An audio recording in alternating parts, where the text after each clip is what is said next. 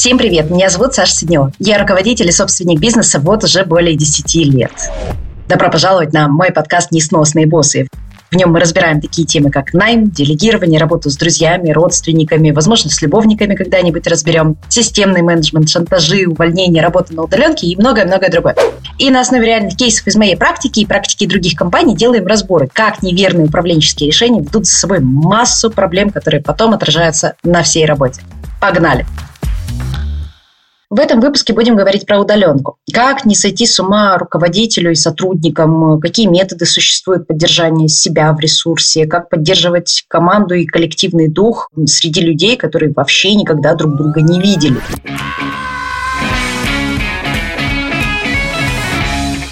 Скажу честно, полноценно удаленку я прочувствовала еще, наверное, лет 10 назад, когда я оказалась без работы, но очень быстро была втянута в заказы по интернет-маркетингу, которые, кстати, и положили начало открытию одного из бизнесов. Еще не открыв офис, я херачила из дома. Я тогда сама работала и аккаунт-менеджером, и бухгалтером, и СММщиком. Короче, все в одном как я вспомню эти тренды по 10 постов в день, а эти публикации, которые желали всем доброго утра или спокойной ночи. Да, были такие времена и была такая мода. Так вот, я столкнулась с таким классическим диагнозом удаленки, как переработка. В силу молодости и дурости я могла позволить своему воспаленному мозгу работать до трех часов ночи, потом еле как поднимала себя с утра с помощью силы воли и литра кофе, и все повторялось заново. И когда ты работаешь из дома к переработке, ну, ты вроде нормально относишься, но в конце концов ты же не тратишь время на обед, на поездки на работу и с работы. А между тем переработка – это вообще прямой путь к выгоранию, как следствие к тому, что ты начинаешь, ну, фигово справляться со своей работой, начинаешь потом огрызаться на коллег, потом на близких, и вообще становишься таким омерзительным типом, который уже забыл, что такое радоваться жизни. Существует несколько правил, которые вытащат вас, ну или вашего сотрудника из э, этого состояния. Первое и самое основное – строго регламентируйте рабочее время. Штука вроде очевидна, но в реализации она у всех хромает. По сути, это означает, что в 6 часов вечера, ну или во сколько вы там заканчиваете, должен прозвенеть звонок, будильник, я не знаю, как на заводе сигнал об окончании смены. И в этот момент ваша пятая точка должна встать с рабочего места и куда-то утопать. Я ухожу. И да, есть соблазн посидеть еще минут 15 э, и вот потом все закончить. Но, ребят, где 15 минут, там и все 40, а где 40, там и 3 часа. Поэтому не обманывайте себя, планируйте задачи так, чтобы они были закончены в те сроки, в которые вы запланировали. И если вы линейный сотрудник, не в руководстве, то оставляйте в расписании 20% свободного времени на всякие экстренные созвоны, работы, отчеты и так далее. У руководителя, кстати, эта цифра достигает 40%, так как э, пожары и всякие экстренные срочные задачи, которые возникают на том уровне, они, как правило, побольше, чем у линейных сотрудников, поэтому им и времени нужно больше. И если вы все выполнили из запланированного и ничего не произошло, и время вот это вот осталось, которое вы запланировали, вообще супер. Посвятите его рабочим задачам, которые давно откладывали. Может быть, вы, не знаю, хотели посмотреть вебинар на какую-то определенную тему, ну или прибраться в папках. Заранее вот сделайте такой список задач, которые надо бы сделать, но вы все время их откладываете, и они вроде как не обязательные, не срочные. И по одной разделывайте с ними в освободившийся промежуток времени. Кайф будет просто нереальный. Если у вас много работы, обратитесь к вашему руководителю, объясните, что вы не успеваете. Это абсолютно нормальная практика, никто вас за это не заругает. И после разговора ваш руководитель вообще может диагностировать, что вы не справляетесь, э, потому что, ну, просто что-то не знаете, как можно быстрее, например, решать ваши вопросы, и вообще может вам предложить дополнительное обучение, которое усилит вас, э, увеличит вашу эффективность. В любом случае не сидите безмолвно, отправляйте информацию выше с призывом о помощи. Дальше, чтобы не было соблазна еще поработать, простая рекомендация просто выходить на улицу, в соседнюю комнату, просто менять обстановку, сходить с собакой погулять, на тренировку. Это, кстати, следующий этап, да, что ничего так не спасает, как хобби, на которое можно переключиться. И в этом случае мозг будет получать удовольствие, потому что ваше хобби, от которого вы, как правило, получаете удовольствие, вы этим подпитываете мозг, соответственно, мозг чувствует, ага, поработал, теперь я получаю какие-то кайфы, и быстрее переключается, и вам уже не хочется возвращаться возвращаться в работу.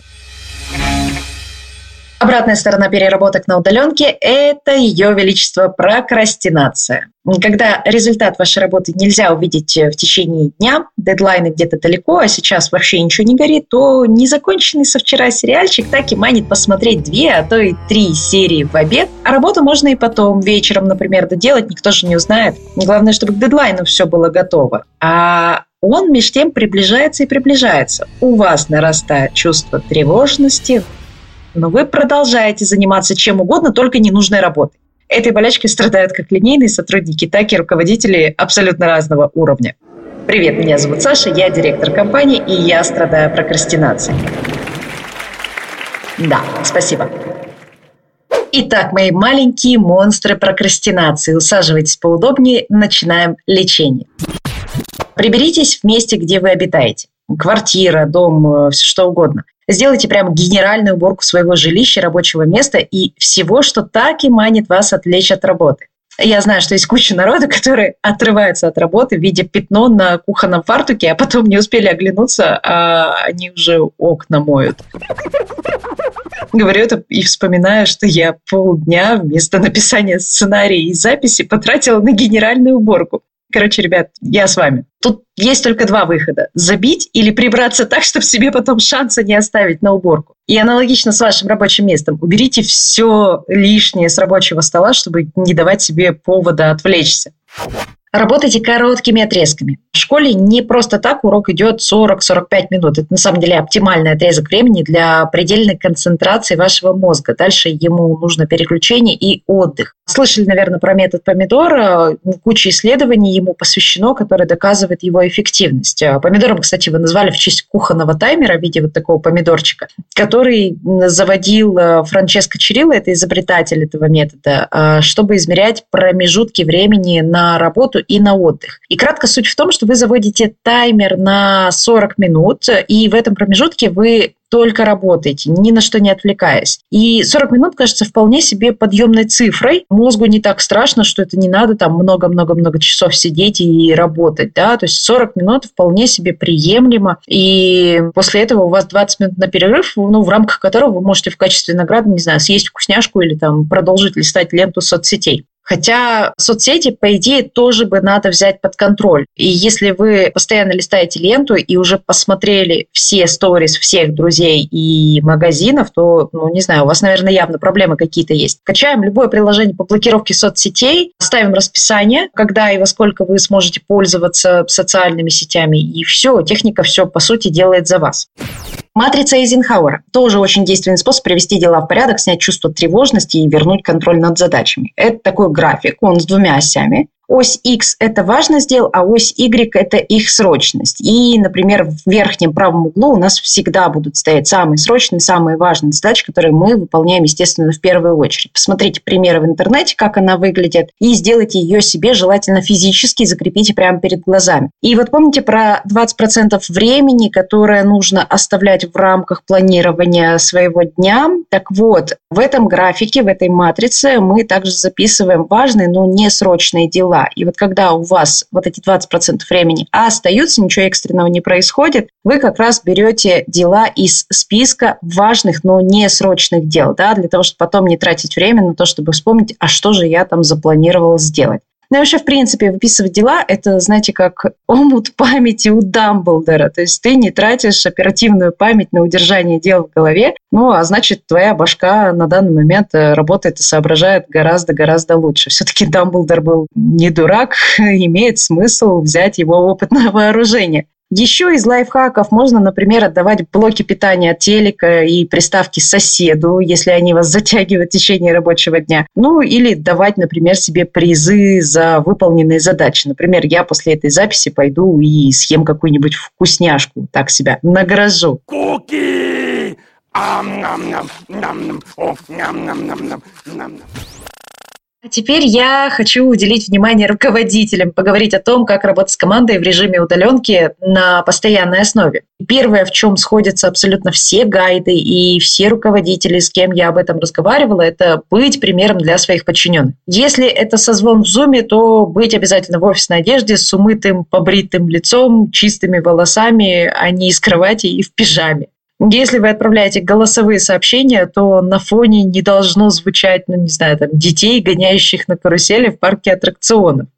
Второе, но не менее важно, это помощь сотрудников в планировании рабочего дня. Немного выше мы как раз обсуждали такой синдром, как переработка, и что нужно обратиться к руководителю. Так вот, если даже у вас сотрудники к вам не обращаются, все равно вам нужно проявить здесь контроль. И вне зависимости от того, есть ли у вас CRM-система, которая трекает время или нет, вам нужно уделять больше времени на индивидуальные сессии с подчиненными, которые реально помогают выявлять слабости у сотрудника относительно его рабочей эффективности и, естественно, планирования. Причем делать это нужно постоянно, потому что если этот ритуал отпустить на самотек, вы не успеете оглянуться, как часть ваших сотрудников начнет отвечать вам в глубокой ночи, а часть будет сваливаться в пропасть прокрастинации и затягивать дедлайны, а всех разом вы уволить точно не сможете. Социализация тоже играет огромную роль, особенно если команда работает удаленно, ну вот прям всегда. То есть э, человек прямо приходит на работу, и он сразу на удаленке. Если вы вводите нового сотрудника, дайте ему 5 минут на ближайшей оперативке, чтобы все его увидели в первую очередь и узнали, э, чтобы он представился, кто он, откуда, чем увлекается. Проводите онлайн-корпоративы по разным поводам, а не только на Новый год. Организовывайте читательский клуб или клуб по интересам, чтобы сотрудники могли не просто быть коллегами, но чуть-чуть поближе. В общем, делайте все, что нужно, чтобы создавать эффект физического присутствия. Когда я готовила материал по теме, я созвонилась с моей подругой Юлей. Она директор и основатель корпоративного института Бай Абрамова, который занимается обучением персонала и маркетинговым сопровождением. И делает она это с командой удаленно. То есть у нее полностью распределенная команда в разных часовых поясах и уголках мира. И один из ее принципов управления удаленной командой – это свобода. И вот как она это комментирует. Потому что мне очень важно, чтобы моя команда, которая работает на удаленке, она получала максимум от этой жизни, и чтобы им самое главное было хорошо. То есть они не приходили на встречи убитые, вымотанные, чтобы они всю работу делали в удовольствие. Поэтому я им даю возможность э, свободного планирования дня. Они могут, в принципе, сами делать тогда, когда им удобно и комфортно. Единственное, что у них есть регламенты определенные, конечно, в которые они должны вписываться. И тут обязательно, опять-таки, ответственность и контроль. Но он очень легкий. Если это человек, который только пришел, понятно, что я контролирую первый день, второй, потом неделю, потом я уменьшаю контроль. Это уже контроль ежемесячно начинается и больше свободы. То есть чем больше у человека профессионализма, тем больше у него свободы, соответственно. Да, контроль на удаленке – это отдельная тема. И одно дело, когда ты контролируешь только подчиненных, которые отчитываются только тебе. Ну, то есть коммуникации идут сверху вниз, а снизу вверх. А другое дело, когда у вас сложно сочиненная сеть из разных отделов и сотрудников, э, и каждый из сотрудников может поставить задачу по горизонтали, по вертикали и в другие отделы. Помните, когда долбанула пандемия, мы все оказались на удаленке? Вот тогда наши бизнес-процессы у нас в компании стали рушиться, знаете, от таких фантомных страхов. Сейчас, сейчас объясню, что это значит.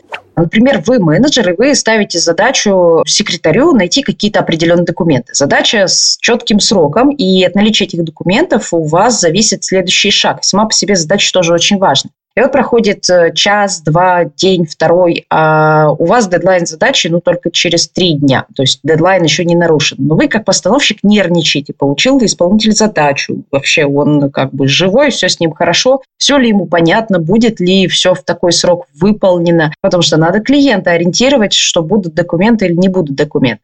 Но в итоге задача дублируется персонально в чат исполнителю, и что из этого получается? Естественно, раздражение исполнителя, мол, что ты меня дергаешь, у меня куча работы, я эту задачу видел, я все сделаю. А теперь представьте, что таких задач в день десятки, и все они вот с такими раздражениями и надрывами происходят. И тогда мы с руководителями собрались и придумали правило двух часов. Это значит, что если задача, абсолютно любая задача, ставится, то исполнитель и соисполнитель, если такой есть там, должны найти две минуты рабочего времени в течение двух часов отреагировать э, на изучение и на какой-то комментарий по этой задаче. Да? То есть им нужно реально две минуты времени, чтобы быстренько посмотреть, убедиться, что все есть, все на месте. И если все на месте, все есть, сроки адекватные, под задачей тупо ставится лайк, и все уведомлены, что да, эта задача будет выполнена. Если же что-то не хватает, а у нас ну, все задачи по шаблонам, и вряд ли когда-то что-то не хватает, э, но вдруг случается такое, то исполнитель просто отписывается, говорит, слушай, передвинь сроки и предоставь мне вот эти вот материалы. Но даже с тотальным или точечным контролем в работе абсолютно любой компании бывает сбой. Сотрудники косячат, и это тот самый неприятный момент, когда нужно искать виноватых. Самое главное правило, если что-то пошло не так, и мы накосячили, виноват не сотрудник, виновата я и виновата система, которую я создаю. Поэтому это правило я всегда вспоминаю, когда я хочу наругаться, когда я хочу накричать или стукнуть. Я всегда понимаю, что значит я недостаточно сформировала контроль, выпустила человека в должность, а он к ней не готов был, либо не создала достаточных условий для того, чтобы человек понимал свою работу. То есть очень много факторов может быть. Поэтому я всегда смотрю в изменения регламентов внутри и оптимизации моментов для того, чтобы это не повторилось. Я думаю, что очень много зависит от руководителя. Вообще все, все проблемы в компании, все радости, это все успехи руководителя и успехи системы, либо горести системы руководителя. Но, несмотря на груз ответственности, который лежит на руководителе, он, э, в свою очередь, тоже должен рассчитывать и может рассчитывать на сознательность, на ответственность сотрудников к решению задач и к планированию времени. Но все это навыки, которые отрабатываются месяцами и годами. И чтобы стимулировать развитие этих навыков, Юля применяет э, менеджериальные хитрости. Одну из них я прямо записала себе и очень хочу опробовать в деле очень работает метод 100-500 исправлений. То есть, допустим, человек сделал макет, и мне не нравится. Я понимаю, что нету центра, шрифты не соблюдены, нет фирменных цветов и так далее. Я заставляю человека править, пока он не догадается обо всех правках. То есть я не подсказываю. Он присылает, я говорю, не то. Он идет снова правит, присылает, я не то, не так, еще думай, иди смотри крупные бизнесы, смотри кейсы. Идет и правит. Также с текстами, когда много ошибок, я говорю, иди вычищай ошибки. Он там вычистит пару запятых. Я говорю, еще пора есть ошибок лексических, орфографических, иди чисти. То есть вот такая загадка 100-500 исправлений вслепую, она очень помогает, потому что ты очень много времени тратишь, пыхтишь, мучаешься, не знаешь, как это сделать, вместо того, чтобы сначала сесть и сделать чисто, красиво и потратить очень мало времени, ты торопишься, да, где-то ты забиваешь, потому что ой, заказчик может не заметить или я не заметить. Потом делаешь двойную работу. Вот она очень помогает, э, как фишка, когда человек вымучивается, и потом через боль в следующий раз он уже делает по-другому. Удаленка – это будущее для многих профессий. Те, кто опробовал ее и оценил, это прекрасно понимают. Но, к сожалению, менеджмент многих организаций ну, категорически не приемлет такой формат. Руководителям кажется, что сотрудники работают лучше, когда над ними стоишь лично. Но кажется, причина не в лени или расхолаженности сотрудников. Причина в низкой культуре менеджмента. Ведь офис прощает плохой менеджмент, а удаленка нет. Офис прощает плохой менеджмент, а удаленка нет. Я просто похлопаю. Мы с Юлей тоже прошлись по этой теме, и вот ее крайне интересные мысли на этот счет. Такой руководитель, возможно, если он задумается о том, что он выходит на некий новый уровень, у него придет новый уровень осознанности, и, скорее всего, в этот момент он поменять сможет свой стиль управления. И он должен из руководителя превратиться в лидера. То есть, на мой взгляд, э, работая на удаленке, очень важно быть лидером для своей команды, потому что руководить и быть лидером – это абсолютно два разных человека. И очень часто они не совмещаются в одном, и очень часто вообще не всегда понятно, как стать лидером. Вроде как лидер – это харизма, это врожденные качества, да, но это тоже можно тренировать, но очень важно в осознанности осознанности быть. С чего, наверное, начать, это расслабиться и самому попробовать выйти на удаленку хотя бы несколько дней. Просто взять отпуск, да, например, сказать, что я буду работать удаленно, уехать куда-то в отпуск и попробовать совместить это все. То есть приятные пейзажи, кофе с утра, например, где-нибудь в хорошей кафешке с компьютером. И самоорганизоваться и попробовать все на своей шкуре. Э, если человек действительно увидит в этом плюсы и сможет посмотреть на это все под призмой своего да, восприятия, то, скорее всего, он и легче переведет сотрудников в другие формы управления. Если же, конечно, человек не оценит, не поймет, такое тоже может быть, то, скорее всего, он останется с прежним режимом, режимом, пока его не свергнут. Потому что поколения, которые будут приходить, а это уже даже не зедники, а там кто-то другой, да, миллениалы там это мы, мы еще такие все готовые к стандартам, можем быть в структурах, контроле. Зедники уже так, да, они не очень любят это все. А там кто-то еще сейчас приходит, Индиго или кто там поколения какие-то новые. Вот они будут вообще полностью трансформационные, инновационные, технологичные, да, со своими метавселенными, со своими этими NFT закупленными, с, с закупками на Луне где-нибудь, с инвестициями уже. Поэтому все равно нам, как поколению руководителей, я тоже, да, мне там 30-ка, 34, мы должны перестраивать подстраиваться под новое мышление, под новые формы управления.